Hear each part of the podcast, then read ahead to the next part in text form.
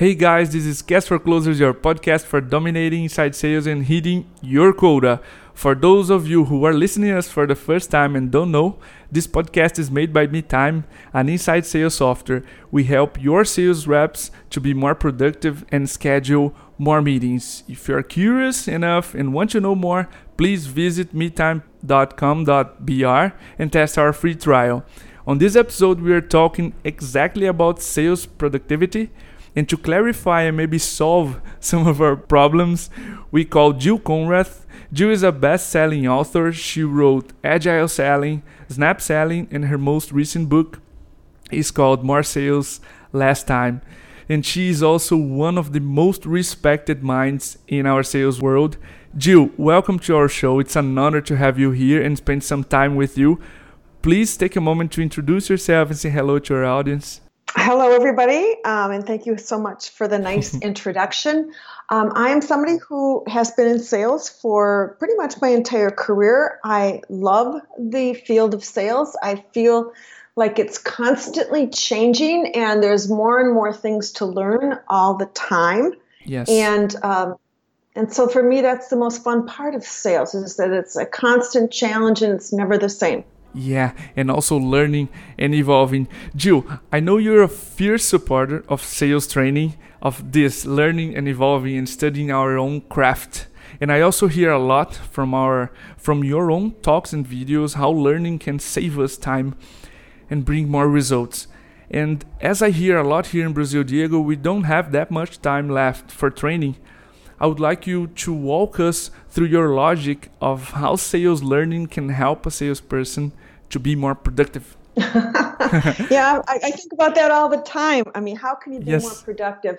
How can you get more done in a day? How can you accomplish your goals with less effort? You know, if, if you bring all those questions together, that's what's on my mind all the time. And I see a number of organizations. It's not just in Brazil and it's not just in sales, inside sales. It is yes. a, a worldwide epidemic of people that say we just don't have time. We have to get our people on the phones making calls. but to me, the, the thing that I see that happens in the rush to get people to perform is that they fail companies fail to get them to perform the right things. And and yeah. they just get them out there um, making calls saying well that's what we have to do. They have to get on the phones. But the reality of it is is that first of all the biggest mistake i see is that people train new hires on what it is that they're selling. Like, here's our product, here's our technology, here's our services, and it's all about us, us, us, and here's you know how you order it, and here's what you say about it, and here's the brochures, and here's all this. All that makes no sense as a seller unless you understand the buyer. Yeah. And so the first thing I think that people absolutely need to be trained on is who is this human being that we're calling. You know, what what is their job? What are their roles and responsibilities besides things just related to what we sell? What are the issues and challenges that they're facing on a regular basis? What are their goals this year? How are they evaluated? How is their performance evaluated? Um, you know, these are the kinds of things that your buyer thinks about all day. Um, and and if we don't understand the context in which they are working, we can never have an intelligent conversation with them. We can only keep trying to sell them something. And the minute somebody feels like they're being sold, they put up a barrier and they say, whoa, whoa, whoa, slow down. We're not interested. We've, uh, we're already working with another vendor, or how much does yours cost? Oh, that's way too much. You know, so that's the kind of response we get if we, you know, go after prospects and call them or send emails to them. And it's really focused on us getting the business. But if we change the game, we can have totally different conversations. For sure. I, I was remember some of the episodes we recorded some time ago and an interesting exercise for our audience. Think like your customers as he or she wakes up, put both feet on the ground, and then what? what does or he or she uh, do every day long what are her worries what are yep. her yeah goals and, and challenges you were mentioning right and and this is a very very tempting thing to ignore because i think our salespeople are so trained on the product itself it's like their comfort zone and it's always tempting and comforting to pull the conversation for the product and not question not confronting realities and so do, do you see this also I see that absolutely all the time. It's what it's what people are trained on. It's what they're told to talk about. And and if you take a look at what happens um, when that you know when when that's what people are trained to do, it it automatically leads to objections and problems. Yeah. For let me give you an example. There was a period yeah. of time a few years back when personally two of my biggest clients who I'd worked with for over a decade each went through financial troubles and they laid off all outside consultants. And 95% of my business was wiped out within a three month period. Wow. Yeah. So I had to start all over again. and, and, and I started to contact companies that were A, companies that were perfect targets for my services, um, and B, in my area that I could easily serve them. And nobody returned my calls or responded to my emails. And I thought, wow, what a bunch of jerks. Yeah, they don't ever call me back, you know, they don't respond. And I'm sending all these emails and trying to do things. And and, and I remember one time very vividly, I was um, had focused on a technology company in the Minneapolis area where I live, yeah. and studied them. I'd done research on the company, and I crafted what I thought was the perfect phone call you know, I was going to leave this message, and it, it, I really yeah. spent a lot of time crafting a good message. And I thought to myself, you know, I'll just call and leave myself that message first, just to make sure. So I called, left myself the message, and called myself back. And first of all, I was appalled how I sounded. So I had to call myself back and just listen again because I, I just I hated my own voice. Second thing I is that my message was a minute long. Do you know how long a minute is when you're on the phone? Uh, if we try to be silent for one minute here, it would be like an eternity. Yes.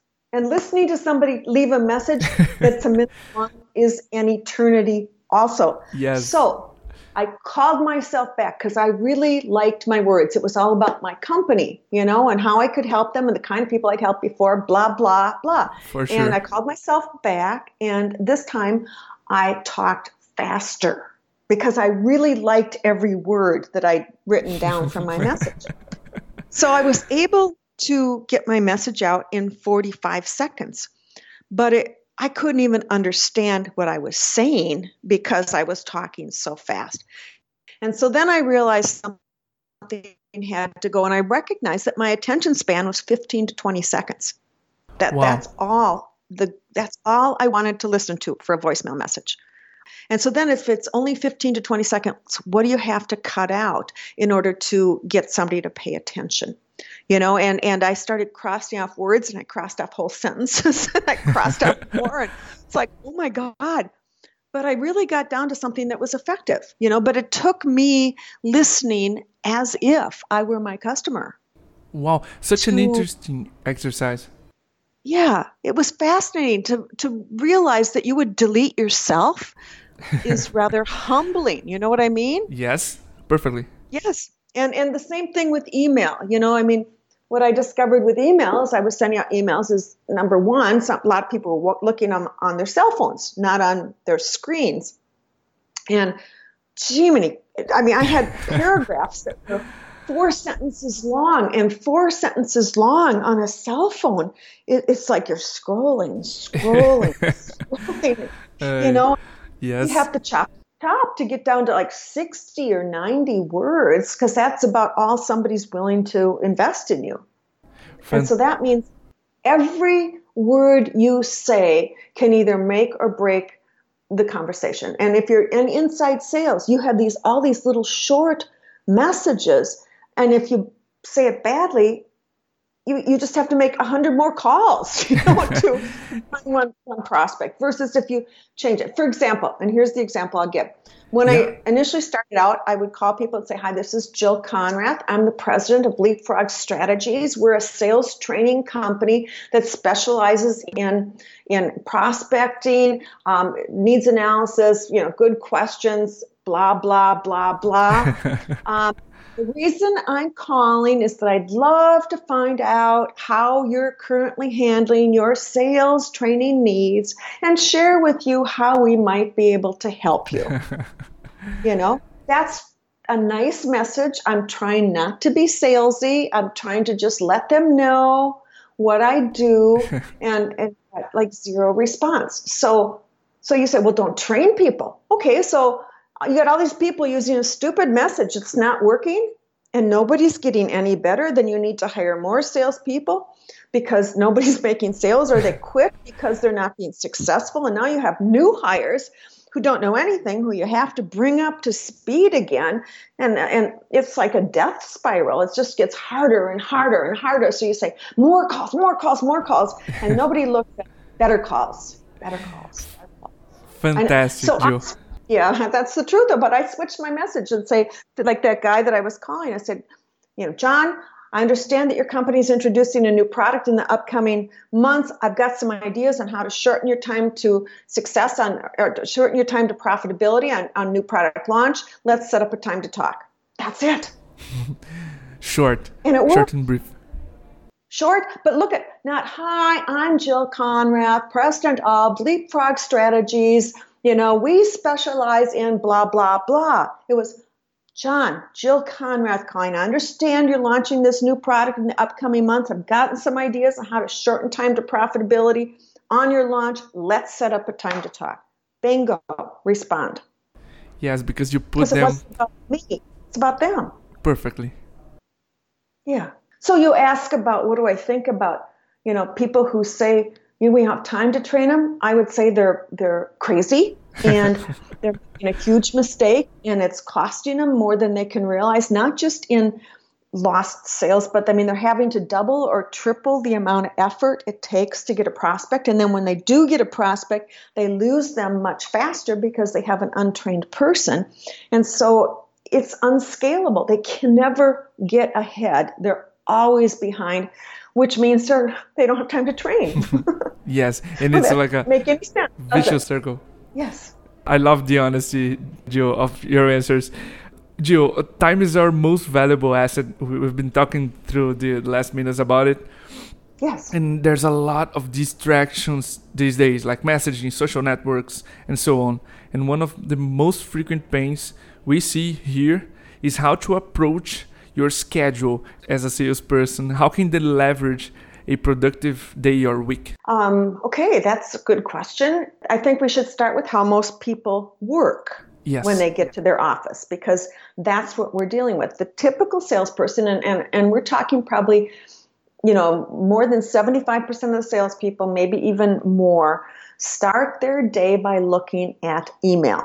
you know, they get on, log on, or they get their cell phone out and they look at email you know? And so immediately they get sucked into stuff you know? It's there like it they sucked into and their and their time just starts disappearing. And and every day they, they, you know they get newsletters and they get that linkedin update about here's the big articles on linkedin. And they have you know all these things that they're following and I, I'll give you an example of me. Again, I'm just as bad as everybody else, but the truth is, I'm human, and this is a human issue, not not you know a new hire or a salesperson issue. So, for example, one day I logged on, I, I got on my email, and I had a LinkedIn thing, and there was an article called 12 cringe inducing mistakes that salespeople make on the phone.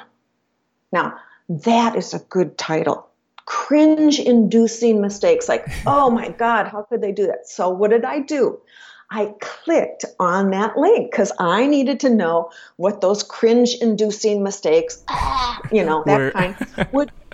They were absolutely. I don't want to make one. So I'm reading that article. and It's pretty good. About halfway through the article, I see a link to another article, you know, and I go, oh, that looks that I better click on here because I referenced some research, you know. So I click on that link and I boom, I'm over to another article, and I'm reading that article, and then I think to myself, and this doesn't make sense at all, but I think to mm-hmm. myself, I wonder what the weather's going to be like this weekend. okay, now, this may be off kilter, but when you're in that kind of d- distracted mode, those kind of little things pop up and you start acting on. So I go to my weather app, right? Go to my weather app and, and I'm looking up the weather for this weekend. And as I look at the weather app, I'm scrolling down to see what it will be like, you know, for the seven day forecast. And, and I see something about a sinkhole in Florida that swallowed a bus.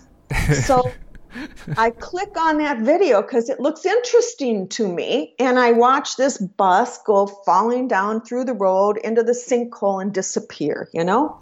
Yes. And I'm watching that.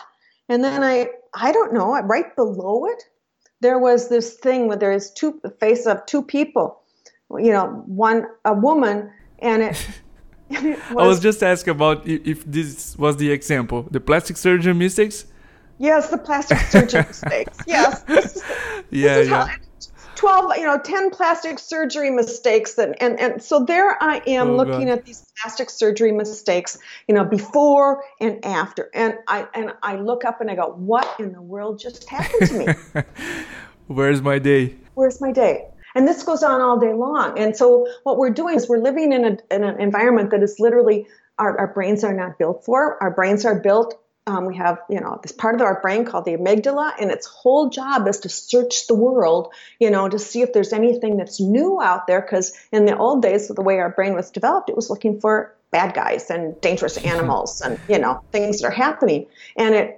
and whenever it found something that was new, it, it got a, a shot of dopamine, which is a feel good hormone, like, good job, you found something new. Good job, you found something new. But when you get online, what happens is you, you get sucked in, you know, and, and you get sucked into an environment and it totally wears out your brain and makes it not good for doing your job. You know, so this is, so what do I say? You know, the first thing you should do when you get to your office is not look at your email because half an hour later you'll be on some other website and wonder how you got there. Um, Yes. So don't look at your email. Sit down quietly and say to yourself, number one, what are the most important things I need to do today? You know, and in fact, what is the number one thing I better get done today because it makes the biggest difference for me in all the world. You know, and to really sit down and to be quiet with oneself and to look at what matters. Um, people who do that really start their day off right, and then um, to look at your calendar and to say, how do I want to spend my time today to make sure I get this done? And to look at what you have on the schedule and to actually block things on your schedule that you want to get done. So, for example, if you have to write a proposal to Yes. somebody and and it needs to get done today. If you just say I'm going to write a proposal, and by the way, when I get off the phone today, I am writing a proposal. It is on my calendar. It's not just I'm going to get to it today. It's on my calendar because I know when I hang up from talking to you, I need to write this proposal because it is the most important thing I have to do today. More important than talking to you. Wow. Oh, I know, but it's on my calendar. I didn't just, you know, I'm not just going to get to it. I has to be there, you know, if it's that important. And the other thing too is to just block time to do like similar type activities. Like, you know, you may do research on people and you may spend time doing research on companies or individuals that you'll be calling. And rather than research one company, make one call, send one email, go research another company, you know, and kind of repeat cycle. You don't get in the flow. If you can say, okay, I'm going to do all my research today from 9 to 10, you know, or from 9 to 9.30. And from 9.30 to 10.30, I'm going to be on the phones. Boom. No interruptions. I'm not going to let myself do anything else. I'm just going to be on the phone and make calls. Because once you get into a role, again, you're more productive. Yes, another thing I read on your content, uh, that study of U- University of London about multitasking, uh, that Mhm. constant emailing and text messaging reduces mental capability by an average of Yes. 10 points. And for men, crucial, 15 points. And it's like smoking marijuana. I was amazed by this number. I never thought it could be so damaging looking at it, at our emails and doing other stuff. Yeah, and and by the way, it also makes it makes you um, not be able to not only just lowers your your intellectual capacity, which is not good in sales because we need every you know, ounce of our brain power that we can, but it also everything takes so much longer and and we mm-hmm. if we're learning something during that time we don't file it in the right spot so we can't remember you know where it went. It's like i know i learned that but i don't know where it was filed in my brain because we were listening to a podcast and doing something else at the same time. I mean so it's like we have no idea how, so dozed how off yeah. Yeah. Yeah.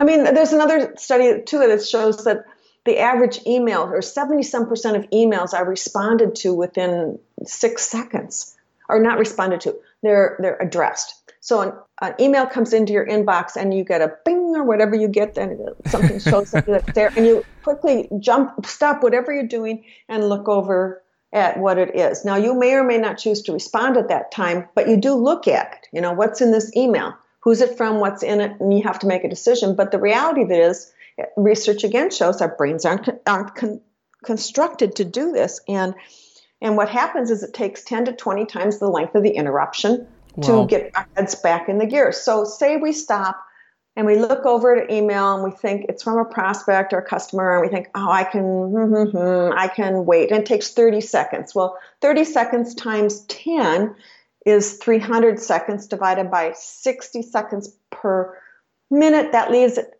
takes us five minutes, minutes to be fully recover from that one quick look, 30 second look at an email. Wow. Amazing. Uh, so, Jill, we were talking about like about multitasking and today there's a movement around mindfulness, meditation, healthy habits, around the proper food, on sleeping, like everything to have a better life. What are your takes on your habits to be more productive?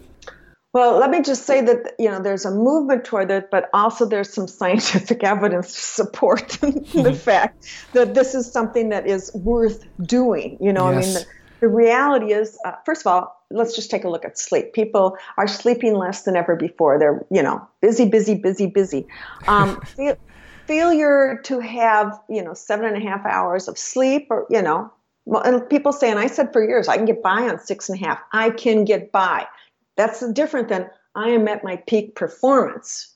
But I said I can yes. get by for six and a half hours. But when I did my own analysis, it was seven hours and 45 minutes, I believe that it was that my optimal and 7.30, seven and a half hours is, is also reasonable for me. But it took me long when I didn't have the right amount of sleep. It took longer for my brain to kick into gear in the morning. It took me, it was much harder to solve difficult problems, you know, customer challenges, sticky, tough sales situations, all that was much harder when I didn't get enough sleep. Yeah, and I couldn't come up with good strategies. I mean, in our job today, it's such a competitive business environment that we really need to be at the top of our game in order to be successful. Um, and let, let, me just say too, the brain can only focus for so long because the brain, brain is a, a muscle like our, our, other parts of our body. And if we're sitting in front of the computer all day, it's wearing itself out. And every time it gets worn out, it, it starts to distract itself. It's like, oh God, I can't focus, you know? And so that, that's when you start clicking again, you know? Yes. And you find yourself, oh, I wonder what the sports score was, you know, how the World Cup, you know, I think I'll check over there right now. Especially um, here Yes. you know, people, and then boom, you're off there. But that's your brain going, I'm really tired. You know, I can't think anymore. And the best thing you can do is to get up and move around because moving around actually supplies more oxygen to your brain and makes you think better as opposed to staring at that little screen. And talking to people elevates your your feelings, which makes you think better and perform at more optimal levels. I mean, there's so much going on with this, and I mean, for myself, like I, I have a hard time meditating, but I know like some people use meditation to quiet their brain yes. and and it's just so much more they're so much more effective. They don't waste their time on the peripheral stuff that doesn't matter so much. They focus on very clear what needs to get done. Yeah i've been meditating for three years right now. And and it's fantastic. I'm giving some guided meditations for our mm. staff here at Meetime, yeah. and it's been great. Every time I finish a class, like uh, one time at like tw- two months, I think. Wow. Um, we give these classes and we put people to meditate, always voluntary, but people people just open their eyes and say,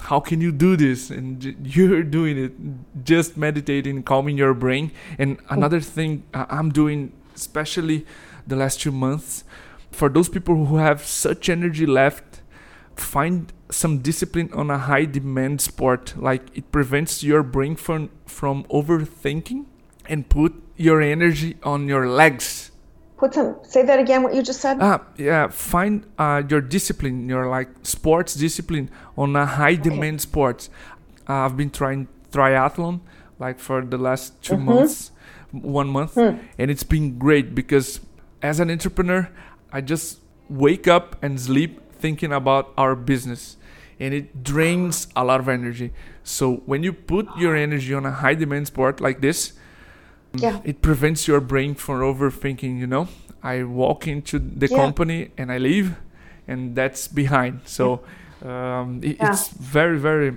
effective of being very very effective to test a sport especially in the morning i was just like night person i always exercised at night but i'm trying like mm-hmm. early in the morning and for those people who have mm. energy to wake up and early in the morning it's great mm. i'm not sure if you have That's tried but it's been yeah. rewarding.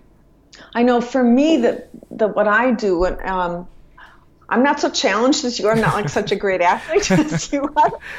And just not, not everybody who listens is. So like I like maybe I might be more normal, but um, when I run into a, a difficult, challenging situation for myself, I go out for a walk, and it's yes. like pulling myself away from the screen and just getting out into a nice day where the wind is blowing and you know and just to just walk it's wonderful. And and i can get more accomplished. I mean the first half hour of my walk and i'll, I'll take some good walks. The first half hour is just kind of clearing my brain you know to just let it go. And then suddenly the answers to some problems you know or the I, new ideas fresh ideas pop into my brain but it's the getting away from the stupid computer screen that ties our brain down to it and forces us to think small yeah. as opposed to think bigger more creatively because when you're meditating or when you're bicycling or when I'm walking, my brain is kind of working in the background and it's kind of looking in different spots to say, well, how could I solve this problem? And it's doing it on its own. I don't have to. And suddenly it, it literally delivers a complete idea sometimes to me that I go, whoa, where'd that yeah, come from? There, there's a TED talk around this on how your uh, how your brain operates and when you're like thinking about nothing when it's relaxed it's solving their own problems and bringing some answers to life. So we'll leave the, the link here on this podcast but it's fantastic. I was watching it home. So how your brain works and it's a fantastic ted talk. It's like 18 minutes long. So yeah. very very good. It's a woman. I, I forgot her name but we will leave the link here below in the description of this episode but let's say you that all your good advices so far have been duly noted and as a salesperson i want to change. I want to change these whole habits yeah. and implement some tips. How do you change old habits to implement new ones? How can we discipline our brain to, and transition to a better version of ourselves? Well i'm not real big on discipline because um, i find that You're laughing. You're a good discipline person, I can tell, because you're doing the triathlon. But I'm not real big on discipline. I yeah. I find that it wears me out to try to discipline myself all the time. The biggest thing I found for myself personally was that I had to do some things to control the distractions first of all because i could not opt, you know optimize my performance if i was constantly being distracted and i actually used some technology to do that i used um, you know you asked me about um, before we talked we asked yeah, me yeah. about like some technology that I use, but I used like Rescue Time initially to just see how my what my online habits were, and it's an app, wow. and it's like free or it's nine ninety nine US um, dollars per month to get you know to do an analysis of your daily habits online. And my first run through of it was like really embarrassing. I my I thought I was working all day long, but where my where I actually was was not productive. Um, so I think that there's a it helps us to just have a benchmark to know where we're starting, you know, from.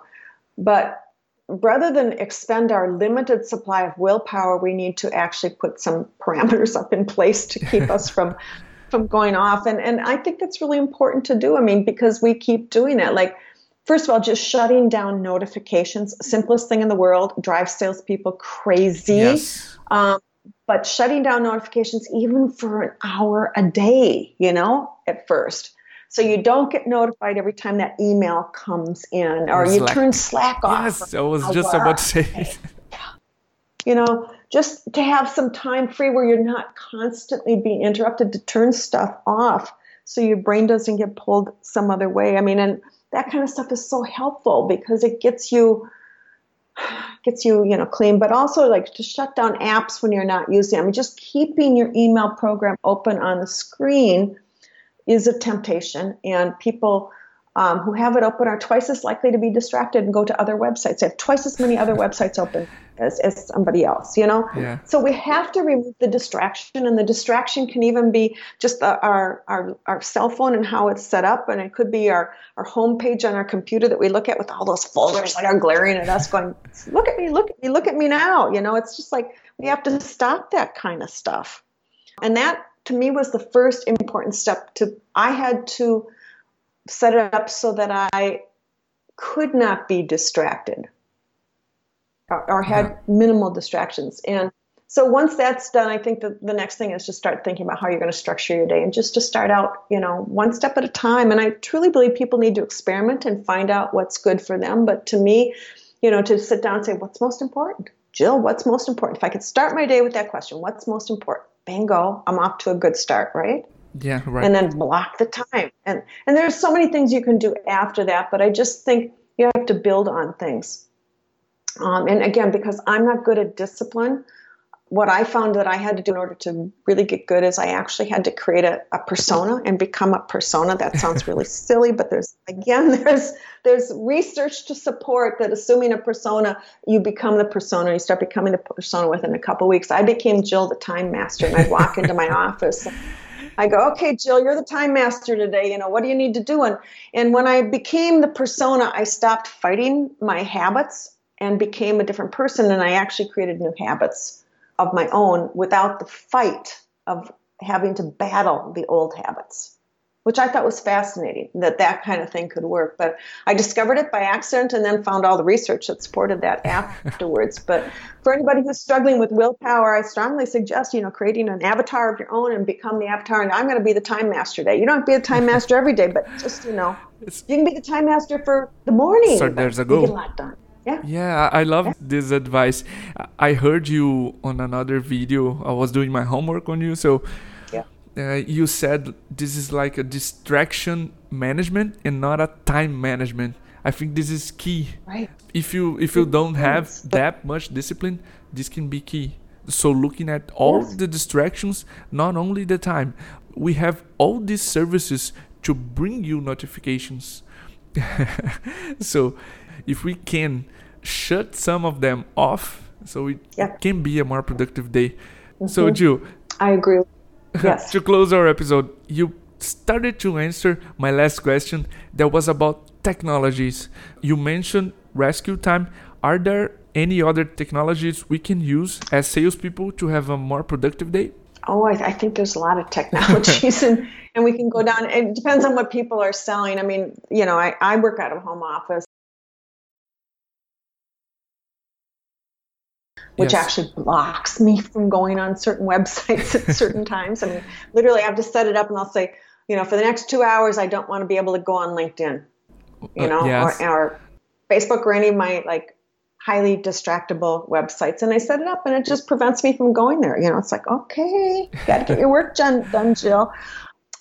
I mean, I do like LinkedIn. I mean, I think that's a great resource, and people who aren't using it are making a mistake. I, I love technologies that that um, show you trigger events or help you find the right person to contact within a company. That's uh, you know, to me, that's a lifesaver. But a trigger event is something that it's it's. I mean, I've written four books on sales, and it's I think the only thing that's been in all four books, the only thing. And a trigger event is something that happens in a company that loosens the grip of the status quo. Like there's a law change, or there's um, a new leadership team, or they have a new strategic initiative. I mean, following up on those and using technology to be aware of certain things that are happening in companies is is crucial because again, the research out of CEB shows that top salespeople are going after companies that are already experiencing some change that can impact Perfectly. the decision. Yes. So, yeah, so that's the kind of stuff that I think that there's so many things, but also let me go back to exactly where we started. Technology isn't the answer if if you don't get good at selling. Technology enables good selling, but we have to go back to learning how to you know to what what matters and having the right conversations with people in in a in the right manner. I mean, you know, again, because we're talking inside salespeople, if your message sucks, you're not going to have you're not going to get an appointment. You know, you're not going to have a meeting. You know, so why not focus on having a better message? Or if your demo is bad, well, duh, nobody's going to buy from you. So rather than just making giving more demos why don't we give better demos? You know things like that. Yeah it all ended where it started. Jill i loved our episode. I hope our audience can catch up all these good advices you gave. And i want to thank you for spending these minutes with us. And if you want to say bye to our audience please feel free so, goodbye everybody and thanks so much for listening i have had fun talking to diego and this is a, a good podcast you're a good interviewer Thanks a lot. Such a pleasure to have you here with us. So, bye, guys. See you next episode.